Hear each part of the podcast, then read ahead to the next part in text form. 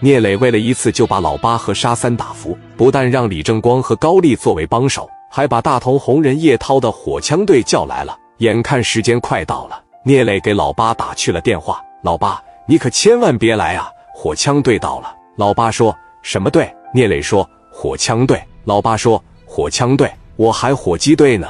火枪队怎么地？小孩混两天社会，看看古惑仔，以为自己是战斗机了。我准备了一百四十来号兄弟干你。”聂磊说：“这么多呀？”老八说：“怕了，怕了。你给我拿米，滚出李沧区。”聂磊说：“我可没说怕，咱们走着瞧，一会儿我看你怎么跟我叫嚣。”老八对几个兄弟说。聂磊这帮人视我们如无物啊！要是再不敲打他，我恐怕真就得离开青岛了。老八和沙三的兄弟们一站起来，手里端着酒。沙三说：“你就看咱今天怎么削他就完了。”兄弟们，干了这杯酒，咱们点根烟就去。老八双手一抱拳，说：“好，兄弟们，等我把聂磊打跑了，接着回李沧区做买卖。干！”兄弟们滋溜一口全干了，每个人点上一根烟，朝着谭城路去了。聂磊这边先到的地点，叶涛他们一下车，十六个人，每个人手里边提个皮箱子，眼看着对面车一台接一台开了过来。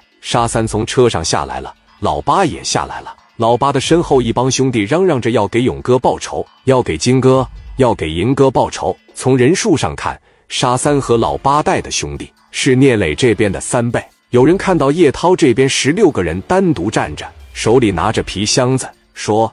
这边这一组不太合群，是干啥的呀？我怎么瞅着这手里边还提一个皮箱子？是琴还是古筝啊？打仗之前还得弹奏一曲吗？老八的身后一个兄弟叫道：“八个火枪队，火枪队啊！”老八说什么玩意儿？火枪队？什么火枪队？啊？刘子豪不知道吗？打了一个阿 Sir 的那个。老八说：“我知道呀，他挺厉害的。聂磊打跑的，你知道吗？”老八说：“我知道啊。”就这个火枪队？帮的，老八说不就十六个人吗？不是，他们有迫击炮。老八说迫击炮啊，那箱子里面装的就是迫击炮。老八一听，心里有一点妈了，但是箭在弦上，不得不发了。老八和沙三往前一上，后边跟着一大帮子兄弟。老八说：“聂磊，咱们青岛人的事，让外地人掺和，你感觉合适吗？有能耐你别让他们动手啊！有能耐你别让这伙东北的。”和这伙山西的动手，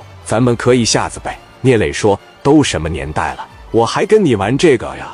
你都不跟我按套路出牌，一会儿算计媳妇，打我媳妇一枪；一会儿你他妈在我的订婚宴上送个驴鞭，还给我切成两半。对付你这种恶心的人，我就得不择手段。”